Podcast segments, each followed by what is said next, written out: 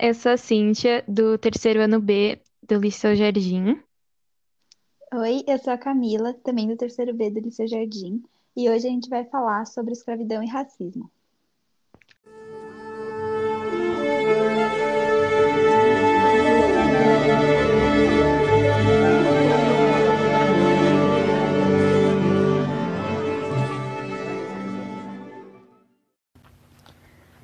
Brasil, o sistema escravista transformou-se num modelo tão enraizado que acabou se convertendo numa linguagem, com graves consequências.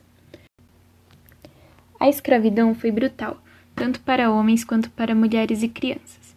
As mulheres eram vítimas de estupros, formando uma cultura do estupro com o discurso de que as mulheres se ofereciam, sendo que na verdade seus senhores que as forçavam. Os senhores de escravos aplicavam diversos castigos e se informavam de outras experiências e leis abolicionistas, tentando adiar o quanto pudessem o fim do regime, adotando um modelo gradual e lento de abolição. Os escravos buscavam sim sua liberdade e lutaram muito. Se rebelaram, revoltaram e até mataram seus senhores e feitores. Citando novamente Schwartz, um sistema como esse só poderia originar uma sociedade violenta e consolidar uma desigualdade estrutural no país. Em contrapartida ao iluminismo do século XVIII, que adotava ideias de igualdade, surgiram no século XIX teorias deterministas, como o darwinismo social. Tais teorias pretendiam classificar a humanidade em raças, atribuindo-lhe distintas capacidades físicas, intelectuais e morais. Assim, eles tentavam justificar o domínio dos negros pelos brancos. Com isso, eles buscavam uma justificativa biológica para uma diferença histórica. O sistema escravocrata perdurou por muito tempo e teve o seu fim muito tardiamente. Além disso, os escravos libertos não contaram com uma reinserção social.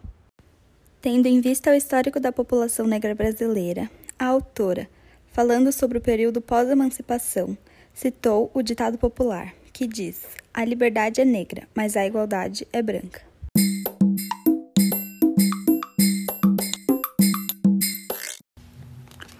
Se a presença de negros em espaço de prestígio social já era basicamente vedada ou muito dificultada pela escravidão, permaneceu bastante incomum no começo da nossa história republicana. Tal configuração social, que levou à exclusão de boa parte da população das principais instituições brasileiras, produziu um apagamento da história, dos jornais e dos poucos intelectuais negros que haviam conseguido se distinguir na época colonial e, sobretudo, no Império e na Primeira República. Atualmente, embora teorias racistas tenham saído de voga, tendemos a perpetuar a discriminação de tal forma que negros e negras morram mais cedo e tenham menor acesso aos direitos de todos os cidadãos brasileiros. Uma outra citação do livro sobre o autoritarismo brasileiro é: o racismo ainda se agarra a uma ideologia cujo propósito é garantir a manutenção de privilégios, aprofundando a distância social. Em seu livro, a autora Lilia Schwartz traz alguns dados que dizem que o Brasil pode ser considerado o segundo maior país de população originária da África. Além disso, 55% da população brasileira é negra ou parda. E, assim, essa mescla, apesar de aspectos positivos, produz também uma nação que naturaliza a desigualdade racial. Essa desigualdade racial tem sido tamanha que muitas pessoas pararam de se declarar como negras ou pardas. Mas, num cenário positivo, atualmente os critérios de autodefinição têm mudado, aumentando então a autodeclaração dessas pessoas. Mas, ainda hoje, o número de mortes de jovens negros é muito alto, podendo então caracterizar um genocídio de jovens negros no Brasil. Assim, acabamos criando uma nação profundamente desigual e racista, cujos altos índices de violência não pararam nos tempos da escravidão. Eles então têm sido reescritos na ordem do tempo contemporâneo, que mostra como o racismo ainda se agarra a uma ideologia cujo propósito é garantir a manutenção de privilégios, aprofundando então a distância social. Por conta dessa distância social e somado ao fato da maior parte da população carcerária brasileira ser composta de negros, é importante frisar que a reabilitação é bem mais eficaz que a efetiva punição dos infratores, assim como a autora destaca.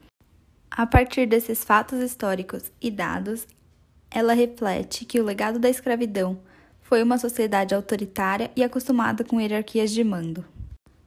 Citando assim sua obra em questão, Lilia diz que não existe laivo de democracia racial enquanto persistir tamanha desigualdade social, econômica e racial.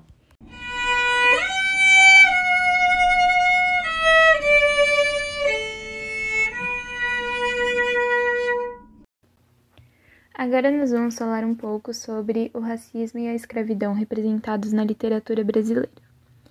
É, começando pelo livro de poemas Navio Negreiro, do Castro Alves, que tem basicamente um poema de denúncia social pertencente à terceira geração romântica, também chamada de Condoreira, e é um poema que retrata os horrores sofridos pelos escravizados nos navios negreiros e a chegada ao Brasil. É, eu vou ler um trechinho aqui para vocês é, que pertence ao canto 5. Quem são esses desgraçados que não encontram em vós mais que o rir calmo da turba, que excita a fúria do algoz? Quem são, se a estrela se cala, se a vaga pressa resvala, como um cúmplice fugaz perante a noite confusa? Dize-o tu, severa musa, musa libérrima, audaz, são os filhos do deserto, onde a terra expôs a luz, onde vive em campo aberto a tribo dos homens nus. São os guerrilheiros ousados, que com os tigres mosqueados combatem na solidão. Ontem simples, fortes, bravos, hoje míseros escravos, sem luz, sem ar, sem razão. Agora fazendo um paralelo com a obra do Castro Alves, nós temos o José de Alencar, que foi um autor romântico também, só que com sua obra voltada mais para prosa, e que em seus livros ele exclui os negros da formação do povo brasileiro. Um exemplo é o livro Iracema, que é basicamente uma metáfora para o surgimento do povo brasileiro, que seria a partir é, da união entre os brancos europeus e os índios, os brancos representados na figura do Martim e os índios representados na figura da Iracema. Só que nesse meio, onde estão os negros? É, era um autor que em suas obras simplesmente ignorava esses, esse, essas personagens que ajudaram a cons constituir o povo brasileiro. Então, a gente pode ver como eram duas perspectivas diferentes de retratar o Brasil naquela época. Avançando um pouco mais no tempo, já na escola realista, nós temos um dos maiores escritores da literatura brasileira e que era negro, Machado de Assis. As fotografias da época, retratos, havia uma tendência a embranquecê-lo e no futuro isso foi sendo perpetuado até os dias de hoje. Porém, na atualidade, é, surgiram projetos para é, restaurar essas fotos, é, mostrar o Machado do jeito que ele era, negro, sem tentar fazer ele parecer mais branco, ter uma pele mais clara.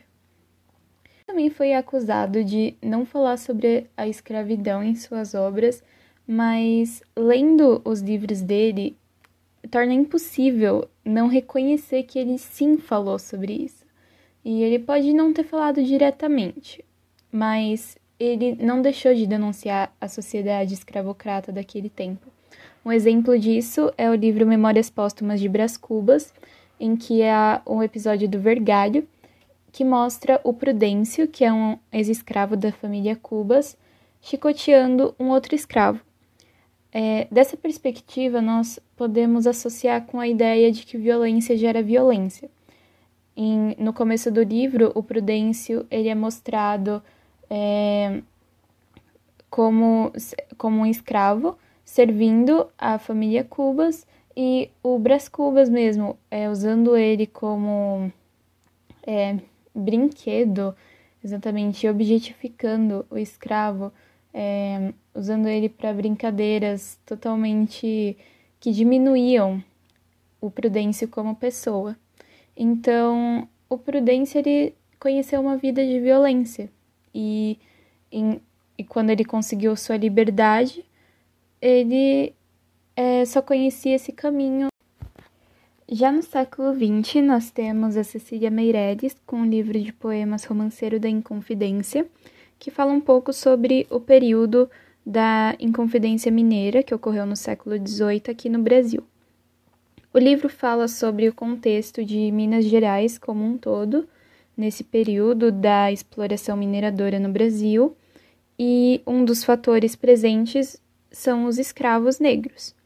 É, especialmente os romances 7, 8 e 9 são dedicados aos negros escravos. O romance 7, por exemplo, mostra o destino dos escravos, o trabalho nas catas, o sofrimento dos negros e a promessa de liberdade, no caso da descoberta de um diamante de tamanho excepcional. Embora não seja o tema principal do livro, ele está sempre presente, porque a sociedade daquela época ainda estava muito baseada nesse sistema. Já vindo para a literatura do século XXI, nós temos a Marina Carvalho, com o livro A História de Malika, que se passa no mesmo período que o Romanceiro da Inconfidência, no século XVIII, mostrando também um pouco da economia e sociedade mineradora. E ele conta a história da Malika, que é uma ex-escrava que chegou ao Brasil com sete anos e permaneceu escravizada até a vida adulta. E só foi liberta porque fugiu. Esse é um livro muito emocionante porque tendo como protagonista uma mulher que foi por muito tempo escravizada e que conheceu essa vida na infância, é, os relatos são angustiantes, porque uma das cenas mais impactantes do livro, logo nas primeiras páginas, é a cena que ela chega no Brasil e cortam o cabelo dos escravos. É a narração da violência com que essas coisas aconteciam, com essas agressões, é, é muito angustiante, porque você vê isso da perspectiva de um personagem que passou por isso. Então é um livro muito. É, que expressa bastante a dor dessas pessoas. Movimentos sociais ganham mais força em contextos de redemocratização. Um exemplo é o ativismo negro, que ganhou mais força e visibilidade, conquistando então novos direitos e reconhecimento. Surgiram, portanto, políticas compensatórias e transitórias, como as cotas raciais em universidades públicas, para reparar as injustiças históricas. Houve também políticas que promoveram o orgulho e a compreensão de uma história mais plural, uma história negra, e não somente branca e europeia, como era contado anteriormente. A partir disso, podemos ver que, apesar dos avanços nos últimos anos, citando a autora, continuamos combinando inclusão cultural com exclusão social. Ainda, observando os históricos brasileiro e mundial, podemos observar que projetos autoritários conseguem recriar o passado, ocultando outras histórias e populações que não a branca e europeia. E, para finalizar nosso podcast, eu vou deixar uma reflexão e um posicionamento de Lilia Schwartz a respeito da democracia brasileira, em que ela escreve que, enquanto persistir o racismo, não podemos falar em democracia consolidada.